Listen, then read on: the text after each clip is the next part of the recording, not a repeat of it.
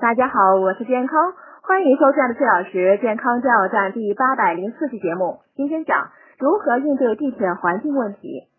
地铁等公共交通的发展是一个长期的过程，在现阶段，我们乘地铁时不妨先学会一些自我保护的方法。